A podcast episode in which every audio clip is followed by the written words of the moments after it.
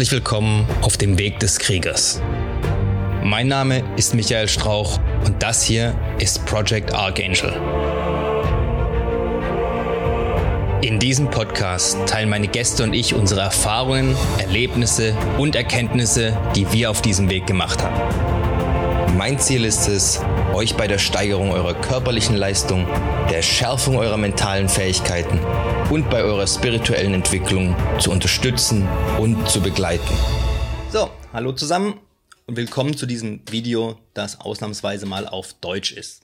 Vor zwei Tagen hat die Ukraine entschieden, ausländischen Freiwilligen den Dienst in ihren Streitkräften zu ermöglichen, um an der Seite der Ukraine gegen die russische Invasion zu kämpfen. Das Ganze scheint auch wirklich ernst gemeint zu sein, weil man zum Beispiel auf der Facebook-Seite der Botschaft der Ukraine in Österreich eine Schritt für Schritt Anleitung findet, was Freiwillige denn tun sollen. Ich werde das mal kurz vorlesen. So, da steht Algorithmus für die Aufnahme von Ausländern in die Fremdenlegion der territorialen Verteidigung der Ukraine. Schritt 1. Beantragen Sie bei der Botschaft der Ukraine in Ihrem Land die Aufnahme in die Fremdenlegion der territorialen Verteidigung der Ukraine. Fragen Sie nach einem Militärdiplomaten oder Konsul, Kontaktdaten auf der Webseite der Botschaft. Ich überspringe mal ein paar Details. Ähm, Schritt 2. Geben Sie an, welche Dokumente und Kleidung, Ausrüstung Sie benötigen oder empfehlen. Also teilweise ist die Übersetzung wohl nicht ganz so hundertprozentig. Dokumente, internes Dokument, Personalausweis oder Reisepass, Reisepass für Reise ins Ausland, Dokumente, die den Militärdienst, Dienst in Sicherheitsorganen und die Teilnahme an militärischen Operationen bestätigen, andere Dokumente auf Anweisung des Militärdiplomaten und Konsuls. Schritt 3. Ankunft in der Botschaft mit den Unterlagen für ein Gespräch mit dem Verteidigungsattaché und für die Visaabwicklung mit dem Konsul. Schritt 4. Antrag auf Aufnahme in die territoriale Verteidigung der ukrainischen Streitkräfte für den freiwilligen Wehrdienst. Der Verteidigungsattaché ist Ihnen dabei behilflich. Sehr nett. Schritt 5. Erkundigen Sie sich, wie Sie in die Ukraine einreisen können und ob die erforderlichen Dokumente und Ausrüstungen vorhanden sind. Es wird empfohlen, falls vorhanden, Militärkleidung oder deren Bestandteile, Ausrüstung, Helm, Schutzweste und mehr mitzubringen. Schritt 6. Gehen Sie in die Ukraine auf eine bestimmte Weise. Die Vertreter der ukrainischen Botschaften, Konsulate im Ausland und der territorialen Verteidigung in der Ukraine werden Ihnen bei der Einreise behilflich sein. Ihre Kontakte werden in der Botschaft der Ukraine in Ihrem Land vermittelt. Schritt 7 nach der Ankunft in der Ukraine an der Sammelstelle um die Fremdenlegion der territorialen Verteidigung der Ukraine einen Vertrag unterzeichnen, in Klammern, und zusammen mit Soldaten aus anderen Ländern und ukrainischen Soldaten zu gehen, um gegen die russischen Besatzer zu kämpfen. So.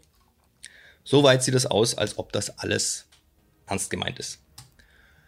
Weil ich weiß, dass es jede Menge Leute gibt, die da sehr enthusiastisch sind, wenn es um sowas geht, wollte ich dieses Video machen, um einfach mal die Sachen aufzuzeigen oder die Fragen aufzuzeigen, die sich mir stellen in meiner Eigenschaft als langjähriger Sicherheitsdienstleister in Krisengebieten, nenne ich es mal. Ja? Ich war im Irak, ich war in Afghanistan, ich war in Afrika unterwegs und ich habe auch mit sehr vielen Leuten gearbeitet, die noch an ganz anderen Stellen waren, bei denen es teilweise, ähm, sage ich mal, deutlich ähm, schwieriger war, das von Söldnertätigkeiten abzugrenzen, rein legal gesehen, als bei mir. Alles, was ich gemacht habe, waren reine Sicherheitsdienstleistungen. Ähm, ja. So, ich war ja nun jahrelang in Kriegs- und Krisengebieten unterwegs als Sicherheitsdienstleister oder Contractor, wo man ja auch sich manchmal die Frage stellt, ist das jetzt Söldnertätigkeit oder nicht? Inwieweit ist das überhaupt legal? Und so weiter. Das heißt, ich habe mich schon ein bisschen mit solchen Fragen beschäftigen müssen. Mir kommt jetzt, wenn ich das sehe, einiges in den Sinn, was ich dort gerne fragen würde oder wo ich sage, da würde ich gern mehr Informationen dazu haben, wenn ich mich denn für sowas interessieren würde. Das heißt, wenn ihr jemanden kennt, der sich für sowas interessiert, sollte er sich vielleicht dieses Video mal ansehen und sich über die Fragen, die ich mir stelle, auch seine Gedanken machen. Ich werde absichtlich nicht sagen, was ich für richtig oder falsch halte. Jeder kann seine eigene Entscheidung treffen, da muss ja auch jeder damit leben. Sondern ich will lediglich sagen, worüber muss man sich denn Gedanken machen, um überhaupt eine vernünftige Entscheidung treffen zu können? Und welche Informationen brauche ich dazu? Ja?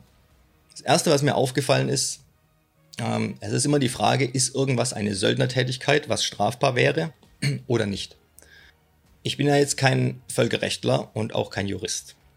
Ähm, bei der Sache gehe ich jetzt mal davon aus,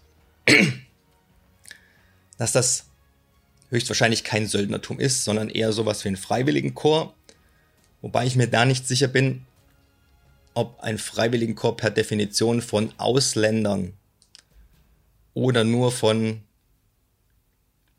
ähm, Bewohnern des Kriegslandes gebildet werden darf.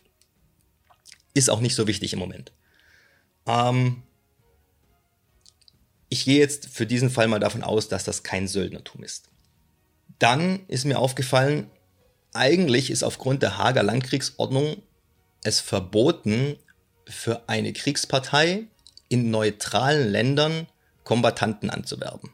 Beziehungsweise es das heißt, glaube ich, auf dem Gebiet neutraler Länder Kombattanten anzuwerben. Jetzt machen das ja nun die Botschaften. Die sind ja auf dem Gebiet, eigentlich könnte man meinen, von neutralen Ländern. Zum Beispiel die deutsche Botschaft irgendwo in Deutschland. Also die ukrainische Botschaft in Deutschland ist ja in Deutschland. Allerdings ist das Botschaftsgelände ja per Definition extraterritorial. Das heißt, das ukrainische Botschaftsgelände ist ukrainisches Land.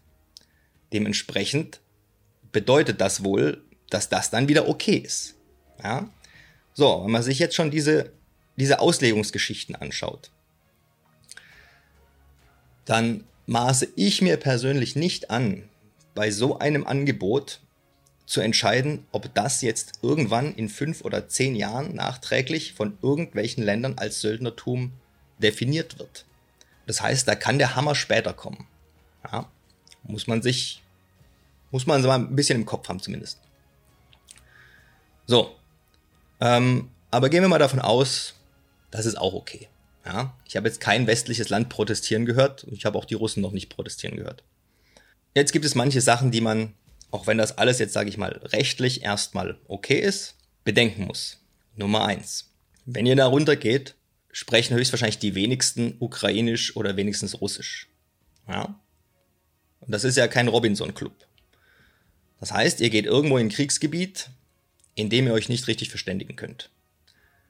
Muss man wissen, ob man das für eine clevere Idee hält. Zweiter Punkt. Das ist eigentlich fast der wichtigste. Ihr unterschreibt da einen Vertrag, so wie ich das jetzt gelesen habe. Den Vertrag würde ich mir gerne vorher anschauen und nicht erst, wenn ich in der Ukraine bin. Weil so ein Vertrag ja bindend ist. Und da musste man ganz genau drauf schauen, wie man denn aus diesem Vertrag wieder rauskommt. Wenn man nämlich keine Lust mehr hat. Wenn man merkt, oh, das ist hier vielleicht doch nicht so ganz das Ding, was ich mir gedacht habe. Ja, vielleicht ist Krieg doch nicht so ein Spaß. Okay, ich als freiberuflicher Sicherheitsdienstleister, als Contractor, kann zu meinem Chef von heute auf morgen sagen, ich habe heute keine Lust mehr, ich fliege morgen nach Hause. Genauso wie mein Chef zu mir sagen kann, hey, ich brauche dich nicht mehr für den Auftrag, du fliegst morgen nach Hause. Also das ist die ganze Idee hinter dem Contractor-Geschäft. Ja? Die Leute können kommen und gehen, wie sie wollen, die sind austauschbar und du musst sie nur bezahlen, solange du sie tatsächlich benutzt. Beziehungsweise solange die tatsächlich arbeiten, wenn sie da sind. Jetzt geht es hier aber darum, ein Teil des regulären Militärs zu werden. Und dieses Militär oder das ganze Land befindet sich unter Kriegsrecht. Weil es im Krieg ist. Ja, Kriegsrecht ist ausgerufen, ihr seid im Krieg. Jetzt überlegt euch mal, wie, wie, für wie wahrscheinlich ihr das haltet, dass ihr, wenn ihr jetzt Mitglied der regulären Armee seid und euch im Krieg befindet, zu eurem Vorgesetzten sagt, ich gehe jetzt nach Hause. Dann sagt er, nö. Jo. Jetzt habt ihr zwei Möglichkeiten. Entweder ihr sagt, okay, dann bleibe ich da. Oder ihr geht nach Hause. Ich würde aber sagen, dass das dann Desertieren ist. Und ich weiß nicht, wie das heutzutage gehandhabt wird, aber vor nicht allzu langer Zeit ist man dafür standrechtlich erschossen worden. Sollte man sich vorher vielleicht Gedanken drüber machen. Ja? Das ist kein Robinson-Club. Ihr geht da nicht hin und wenn ihr keine Lust mehr habt, fliegt ihr nach Hause. Also höchstwahrscheinlich nicht. Ja, ich meine, welche militärische Einheit will Leute da haben, von denen sie nicht weiß, ob sie morgen noch da sind? Weil die gehen können, wie sie wollen. Würde keinen Sinn machen. So, wenn ihr diesen Vertrag aber erst anschaut, wenn ihr in der Ukraine seid, ja, dann viel Spaß. Dann müsst ihr alleine wieder nach Hause fahren. So. Ist jetzt nicht unmöglich, muss man sich aber darauf vorbereiten. Ja. Das heißt, man muss immer mindestens so viel Geld dabei haben, dass man auch alleine ohne Hilfe rein und rauskommt. Aber hauptsächlich raus. Deswegen haben ja auch viele die teure Rolex am Arm.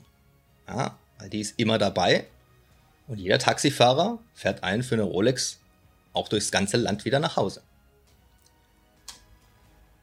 Naja, vielleicht nicht jeder. Aber ihr wisst, worauf ich raus. Worüber sollt ihr euch noch Gedanken machen? Medizinische Versorgung. Ja, solange ihr da im Krieg seid, kein Problem. Da gibt's Sannis, ja, da gibt's Feldlazarette. Wenn ihr angeschossen werdet, werdet ihr da versorgt. Jetzt geht ihr aber wieder nach Hause. Jetzt habt ihr irgendwelche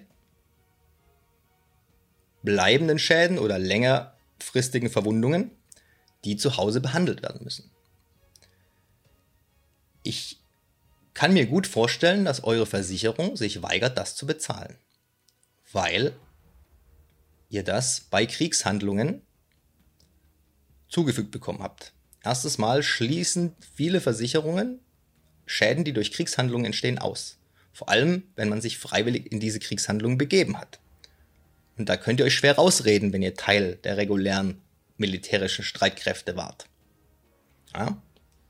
So, es kann also sein, dass ihr euren Versicherungsschutz verliert. Sollte man sich zumindest mal Gedanken drüber machen. Dann das nächste ist, wenn ihr, ihr werdet ja bezahlt, ja, wenn ihr irgendwie auf das Geld angewiesen seid, weil ihr vielleicht zu Hause eine Familie habt oder irgendwelche Rechnungen bezahlen müsst, Miete, sonst irgendwas, dann solltet ihr euch vorher informieren, wie denn diese Bezahlung aussieht. Also nicht welche Menge, sondern in welcher Form das geschieht. Braucht ihr da ein Bankkonto irgendwo? Verläuft das Cash? Kriegt ihr da schriftliche Nachweise darüber, wie viel Sold ihr bekommen habt? Weil sonst nämlich sein kann, dass ihr das Geld, das ihr dort im Land bekommt, überhaupt nicht nach Hause transferieren könnt. Oder zumindest sehr schwer. Muss man sich auch drüber klar sein. Dann, wenn man dort Geld verdient, könnt ihr, also beim deutschen Staat könnt ihr euch auf jeden Fall darauf verlassen, dass das Finanzamt Steuern haben will. Von dem Geld, das ihr dort verdient habt. Damit es aber Steuern von euch verlangen kann, müsst ihr nachweisen können, wie viel ihr verdient habt. Ihr müsst also gucken, dass ihr tatsächlich finanzielle Abrechnungen bekommt, offizielle, die von, einem, von eurem Finanzamt akzeptiert werden. Ansonsten schätzt das Finanzamt nämlich, was ihr da verdient habt. So, und das kann auch ganz böse ausgehen. So, dann noch ein Punkt für die ganzen Gear Freaks, die ihre halbe Kriegsausrüstung ja schon im Schrank haben und sich freuen, dass sie das jetzt endlich mal real einsetzen können. Denkt dran, dass die Standardwaffen da drüben AK-47 sind. Und die hat ein anderes Kaliber als eure gepimpte M4. So, wenn ihr jetzt nicht selber, was weiß ich, wie viele Schuss in den Hosentaschen mitschleppen wollt, würde ich mich nicht unbedingt darauf verlassen, dass euer Wunschkaliber da drüben verfügbar ist. Dann kommen wir zum nächsten Punkt. Ihr müsst davon ausgehen, dass ihr nachrichtendienstlich überwacht werdet. Und zwar nicht nur von eurem eigenen Geheimdienst, sondern zumindest mal auch von dem der Ukraine, und von den Russen. Ja, und wenn ihr jetzt glaubt, die Russen würden das nicht rauskriegen, dann seid ihr schief gewickelt. Weil hundertprozentig irgendjemand immer Informationen liefert. Ja? Zumindest muss man davon ausgehen. Und wenn ihr jetzt meint, dass ihr euch das nicht leisten könnt, dass euch Geheimdienste auf dem Schirm haben, solltet ihr das vielleicht nicht machen.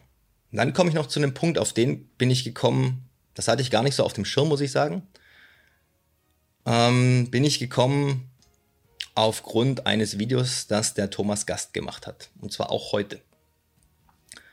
Und zwar geht es da um die politische Gesinnung vieler dieser Freiwilliger. Und das sind nicht alles Leute, die aus Menschenfreundlichkeit und Hilfsbereitschaft darunter gehen. Ich sag's mal so. ja, sondern da gibt es bestimmte, ich sag mal, Extreme werden von Kriegen angezogen. Ja. Das heißt, da gibt es genug Leute, die runtergehen, weil sie gerne mal Krieg spielen wollen. Ja, diese Leute haben bestimmte Gesinnungen politisch gesehen, zum größten Teil. Und ihr könnt euch nicht aussuchen, in welche Einheit ihr da gesteckt werdet und mit welchen Leuten ihr da zusammen seid.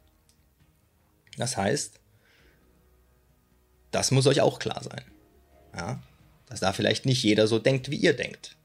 Und dass ihr dann aber mit Leuten da unten in Einheiten gesteckt werdet und länger zusammenbleiben müsst, die vielleicht nicht so ganz your cup of tea sind. Ja? Jetzt kommen wir noch dazu, habt ihr euch denn mal Gedanken darüber gemacht, wofür die Ukraine euch Freiwillige einsetzen möchte?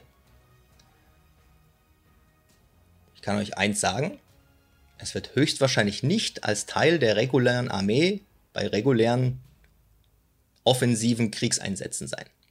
Warum nicht? Weil die meisten Leute die Sprache nicht sprechen, die Ausbildung nicht einheitlich ist und die Ukraine wahrscheinlich auch keine Zeit hat, euch eine einheitliche Ausbildung zu verschaffen. Also ich erzähle das jetzt mal aus meiner Sicht als Contractor. Ja? Contractor werden aus mehreren Gründen eingesetzt. Einer ist, um die, regulär, die regulären Soldaten zu entlasten. Das heißt, Soldaten müssen alle möglichen Jobs machen. Die müssen Lastwagen fahren, die müssen kochen, unter Umständen Wäsche waschen, Wachdienst ableisten, ja. Das sind alles Sachen, die den regulär ausgebildeten Soldaten aus dem Kampfgeschehen rausnehmen.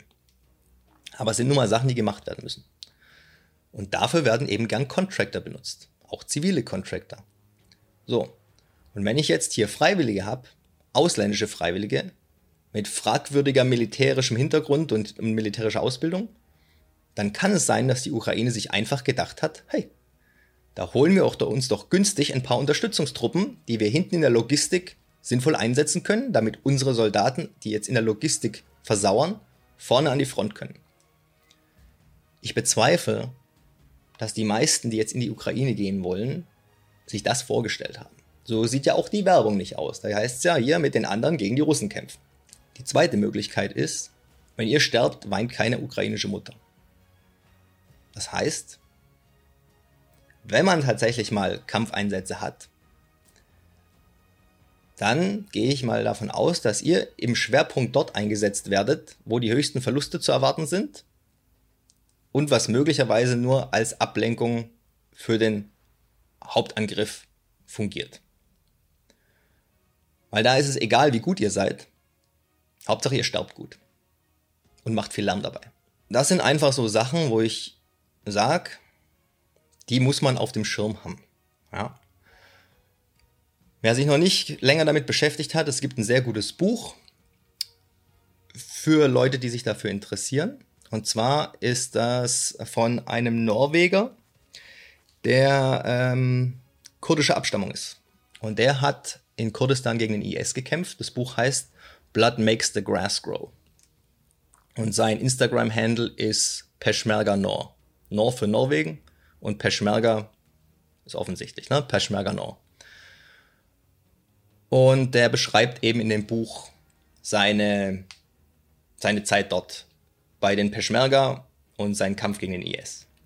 Und er beschreibt sehr schön, da gab es auch freiwillige Ausländer, die gekommen sind, um dort mitzukämpfen. Waren auch äußerst motiviert und enthusiastisch und sind eigentlich hauptsächlich dazu benutzt worden, weil sie Geld mitgebracht haben. Ja, und dort Sachen gekauft haben und auch mal Sachen für die anderen Einheiten gekauft haben, also für ihre Jungs in ihrer Einheit. Und man hat aber aufgepasst, dass denen nichts passiert. Ja, die sind immer hinten geblieben. Weil die meisten konnten auch nicht wirklich was. Und sie konnten sich nicht verständigen. Ja, also es war eigentlich mehr so ein Touristencamp, sage ich mal. Die Jungs haben viel bezahlt, dafür, dass sie da sein durften, Lebensunterhalt und so weiter. Ähm, und ja, durften dafür ein paar Fotos Instagram machen und sind irgendwann wieder nach Hause gegangen. Er ist tatsächlich in einer kämpfenden Einheit gewesen, aber nur aus zwei Gründen. Erstens, er ist Kurde gewesen. Also gebürtiger Kurde, er sprach auch Kurdisch. Und er ist in Norwegen beim Militär gewesen. Als Soldat. Das heißt, er wusste auch, was er macht. Aber das ist die absolute Ausnahme dort unten gewesen. So, ihr seid jetzt normalerweise weder Ukrainer noch zu einem hohen Standard militärisch ausgebildet. Von daher würde ich wirklich jedem raten, sich dieses Buch mal zugute zu führen. Gibt es als Kindle, habt ihr in 10 Minuten und dann könnt ihr es direkt lesen. Ja? Ist also nicht so, als ob ihr jetzt da erstmal eine Woche warten müsst, bis das Buch irgendwann kommt und ihr keine Zeit dafür habt. Wie gesagt, ähm, jeder muss wissen, was er macht. Und ich finde es einfach nur wichtig, dass man sich über alle möglichen Dinge zumindest mal Gedanken macht. Und auch wenn man danach rausgeht und sagt, ähm, ja, dazu habe ich jetzt keine Informationen gefunden, dann weiß man zumindest, dass man darüber keine Informationen hat. Und man muss aber trotzdem die Wahrscheinlichkeit, dass irgendwas von diesen Punkten schief geht, auf dem Schirm haben und wissen, ob es einem das dann wert ist. Ja. So ein weiterer Punkt ist, ihr müsst gucken, wie die Gesetzgebung in eurem Heimatland ist, weil das Dienen in einem in einer fremden Armee unter Umständen strafbar ist, laut eurer Landesgesetzgebung. Das kann dann hinreichen bis Gefängnis oder bis Aberkennung der Staatsbürgerschaft. Und das sollte man zumindest vorher wissen. Die Geheimdienste werden wissen, dass ihr da seid. Und wenn ihr zurückkommt, wird es Konsequenzen geben, sollte das denn rechtlich nicht einwandfrei sein. Es gibt wohl schon ein paar Länder, die explizit gesagt haben, sie werden ihre Leute, ich glaube es ist Lettland und Kanada, äh, sie werden ihre Leute nicht strafrechtlich verfolgen, wenn sie in der Ukraine Dienst leisten. So, diese Aussage würde ich mir schriftlich geben lassen, denn gequatscht wird viel und was interessiert mich mein blödes Geschwätz von gestern, wenn es politisch nicht mehr relevant ist, sondern sich der Wind gedreht hat. Ja, wissen wir alle zu genau, heute Hü, morgen Hot. So läuft es in unserer Politik. Und ähm, ja, worauf ihr auch achten müsst, ist, nur weil euer Land das alles gut heißt, heißt das nicht, dass das dann weltweit so ist, sondern das kann euch dann passieren, wenn ihr in irgendein Land einreist in zehn Jahren. Keine Ahnung. Hongkong, ja, vielleicht. Der dann Zwischenstopp und denkt, hey, jetzt gehe ich mal nach Hongkong rein, ich habe zehn Stunden Aufenthalt, kurz rein, raus, wunderbar. Gut, Hongkong ist mittlerweile China. China ist mit den Russen verbündet. Wenn die Chinesen haben super äh, Gesichtserkennung und sonst was Erkennungssoftware. Das heißt, sobald ihr da rausläuft, lauft, wissen die, wer ihr seid. Und wenn die Daten mit den Russen getauscht haben und die Russen wissen, dass ihr in der Ukraine wart und dass für die Russen irgendwo einen Marker gab, Staatsfeind, was weiß ich, wie die das dann klassifizieren, dann würde ich mich nicht wundern, wenn die Chinesen sagen, ja, bleib doch mal da, wir haben da ein paar Fragen. Was wollen sie denn in Hongkong? Und das, was dann mindestens passiert, ist, dass du deinen Flieger verpasst. Ja. Ich kenne Geschichten von Leuten, denen auch erzählt worden ist, dass sie auf einen Job gehen in Afrika irgendwo und dass dort alles in dem Land mit der Regierung abgesprochen ist. Du arbeitest dort für die Regierung, alles wunderbar kein Söldnertum. Und dann war in der Maschine gesessen und dann hat die Maschine aber eine Zwischenlandung machen müssen in einem anderen afrikanischen Land, das davon wusste und das das gar nicht gut fand. Und dann sind die mal direkt dort ins Gefängnis gegangen. So, und jetzt versuch mal in Afrika oder in Russland oder in China da dein Recht zu bekommen und zu sagen, ja, aber das ist alles rechtlich okay gewesen. Vor allem, wenn das Land sagt, ja, aber in unserem Land ist das rechtlich überhaupt nicht okay. Ja. Wie gesagt, ich bin jetzt kein Völkerrechtler oder Jurist, aber ich weiß, dass das nicht so einfach ist, da Recht zu kriegen. Ja? Also bei solchen Sachen auch immer die langfristigen Auswirkungen, die möglichen, im Auge haben. Ja? Die Leute, die schon ein bisschen in dem Job unterwegs sind, die haben zwei Ausweise. Warum? Weil du, wenn du in einem arabischen Land einen Visumstempel drin hast und du dann zufällig nach Israel fliegen willst, die dich dort sowas von auseinandernehmen, wenn sie dich überhaupt reinlassen. Umgekehrt genauso. Israelischer Stempel in einem arabischen Land, ja, herzlichen Glückwunsch. Ja. Wer weiß, was dein ukrainischer Visastempel in deinem Ausweis dir noch für Scherereien einbringt. Und wenn du zwei Ausweise hast, diese Information, dass du da warst, ist ja nicht nur in deinem Ausweis. Ja, es wird ja immer alles digitaler. Also immer das Beste erhoffen, das Schlimmste erwarten. Ja. Das soll es für mich erstmal gewesen sein. Ähm, wie gesagt, ich habe keine großen Antworten auf die ganzen Fragen. Ich habe auch nicht die Zeit und die Lust, mich damit intensiv zu beschäftigen jetzt. Das muss jeder, der sich dafür interessiert, selber machen. Ich wollte nur mal aufzeigen, wie komplex etwas, das sich so einfach anhört, ja, kommt in die Ukraine und kämpft für uns, was man sich da doch erstmal für Gedanken machen sollte. So, und damit lasse ich euch auch in Ruhe. Wir sehen uns beim nächsten Mal.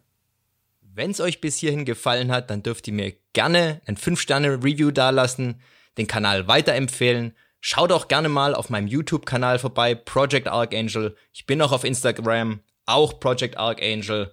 Wenn ihr Fragen habt, könnt ihr mir an irgendeiner Stelle, wo es möglich ist, die Fragen gerne stellen. Ich versuche immer, die zu beantworten, soweit ich kann. Auf dem YouTube-Kanal findet ihr auch eine E-Mail-Adresse, also alles kein Problem. Ich hoffe, wir hören oder sehen uns dann beim nächsten Mal. Bis dahin immer dran denken, es geht nur um den Weg und nicht um das Ziel. Macht's gut, haut rein.